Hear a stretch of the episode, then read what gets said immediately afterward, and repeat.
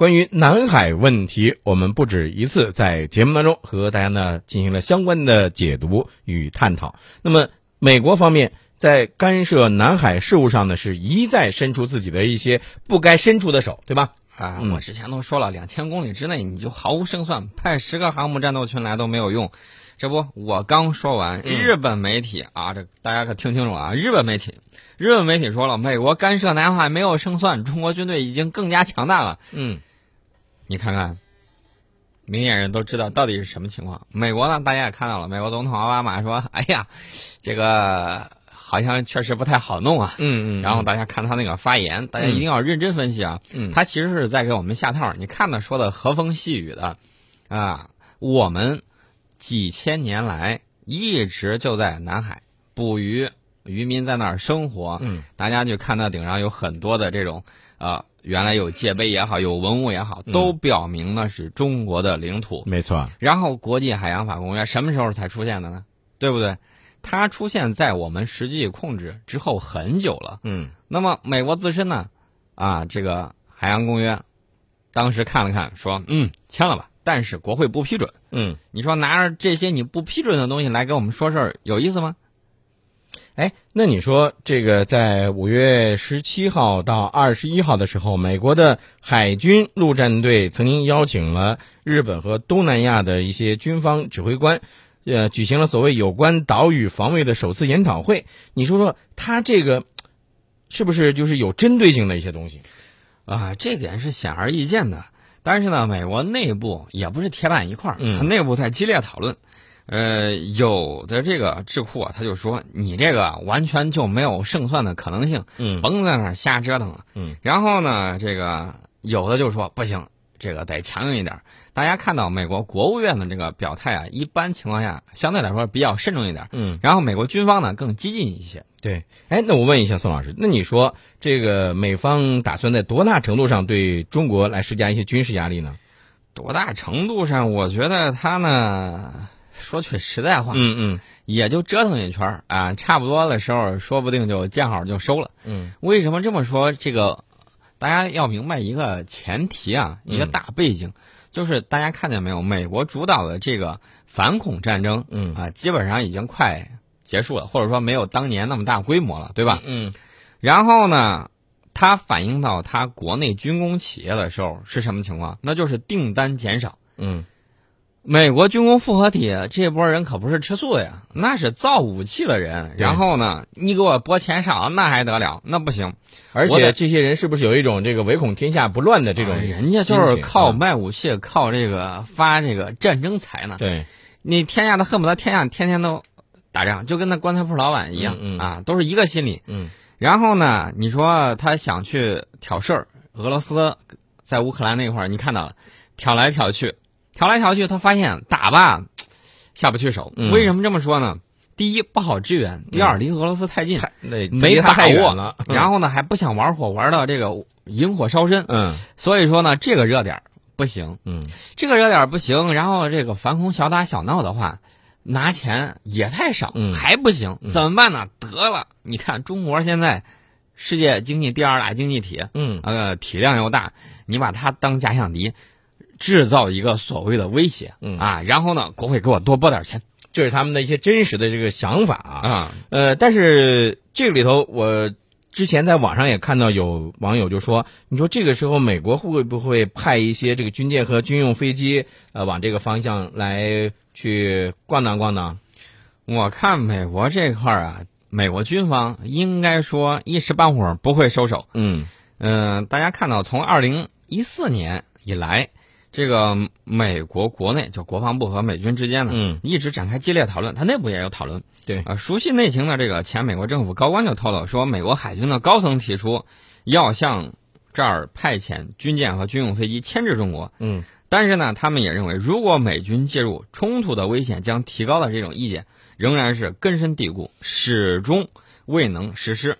那么，有外国学者就警告美国，嗯，汲取朝鲜战争的教训，避免与中国摊牌。对，当年我们武器装备比你落后一代的情况下，啊，有的地方甚至两代啊。嗯嗯，在那种情况下，我们都不害怕你。然后呢，证明了你是纸老虎。嗯，大家想一想，现在我们的经济、军事发展已经今非昔比，还会怕你吗？嗯，哎，呃，宋老师，其实我们都说过，呃，对话要比冲突要强，对吧？对。但是美国方面呢，一意的这种在南海地区制造一些这个紧张局势。对于美国来说，它是不是也是转移它国内的一些矛盾的一些注意力的一个手段？它一方面是转移它的这个矛盾，嗯啊，另外一方面就刚才我说呢，军工复合体绑架了它这个国家政策，嗯嗯，这个外国学者给奥巴马开了一份备忘录，嗯，就刚才我说那个，汲取朝鲜战争教训，避免与中国摊牌。嗯，另外呢，还有一点，除了朝鲜战争之外，在老挝，在越南，嗯。你仔细想一想，我这是说给美国听的。你仔细想一想，你真正的对手是谁？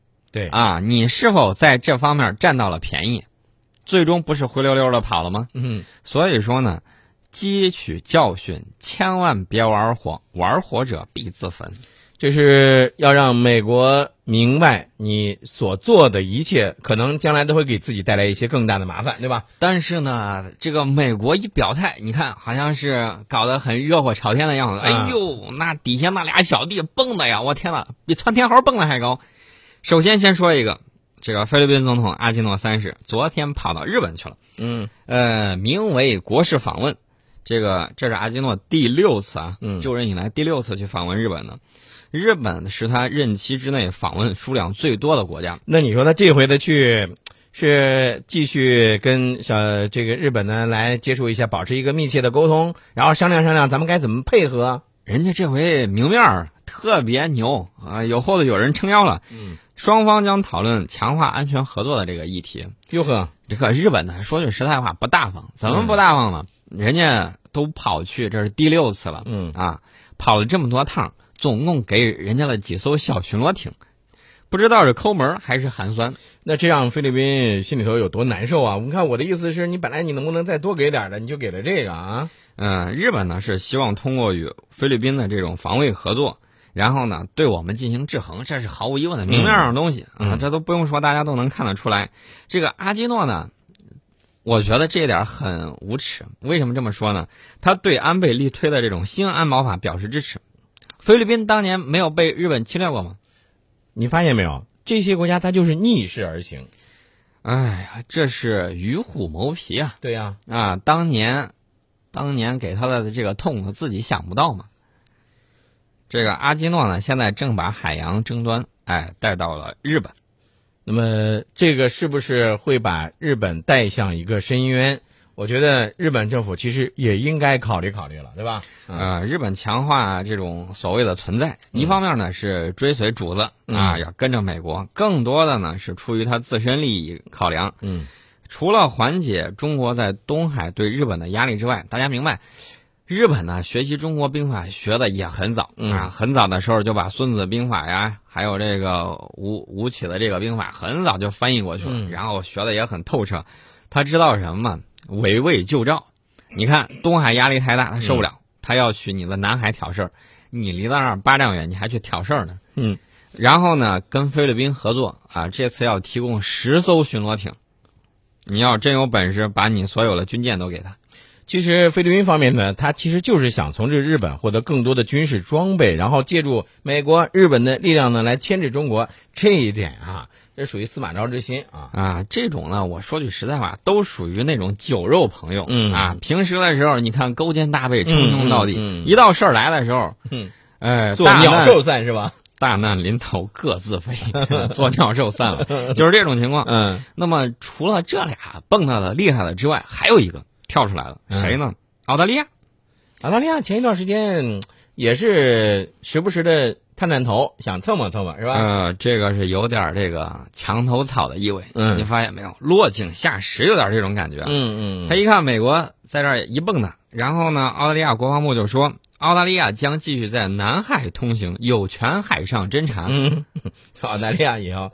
谁今天这个啊，这个裤子没拉好啊？嗯，哎，其实你发现没有，这个是不是这个美国的一种这个挑唆？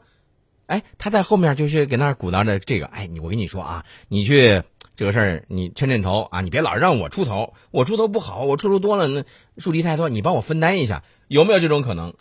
呃，有这种可能性，就是在挑唆。你知道这个刑事犯罪里头，这个教唆犯的，其实他的这个量刑是最重的。嗯，呃，这个干的事儿，他可能干的坏事都是底下那群人干的。嗯，但是他的罪是最重的。其实他大家都明白，这人是最坏的。为什么呢？挑唆大家去犯罪。对对对。但是你说，那就有那些国家就愿意。接受的这个美国这种挑唆啊，我这么说吧，这个菲律宾呢是在一个劲儿的巴结，嗯，意思就是哎，大爷赏我一点，赏我一点。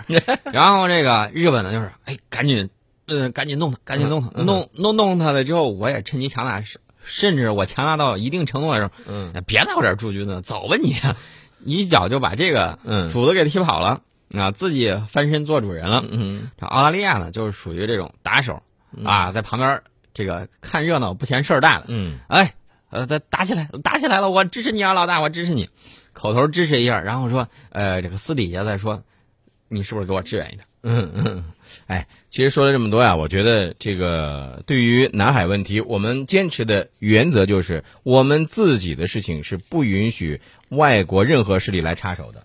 对我们呢，再给大家说一点，说什么呢？说这个我们的这个排名。哎呀，关于这个排名啊。以前听宋老师说过好多回，对吧？一说这个军力排名啊，包括其他这些排名，那这这个事情，宋老师，你今天有什么新的内容吗？今天呢，这个排名呢，很出乎大家意料啊，既不是美国做的，也不是俄罗斯做的，那是哪？也不是英法，是西班牙。等会儿。西班牙，嗯，西班牙不是斗牛特别盛行的国家吗？对，嗯，我觉得他从远距离观察的话，可能会相对客观一些，相对于其他的啊。你说旁观者清是那个啊，有点这种感觉。嗯，他发表了一个题为“世界十大军事强国”的这么一个排名，啊，全球军力指数排行，他从多个方位把全球一百二十六个国家军队进行了分析和排名，那么。在二零一五年这个军力排行榜啊，就是说白了就是江湖这个头十名，他没考虑这个核能力，光说常规力量。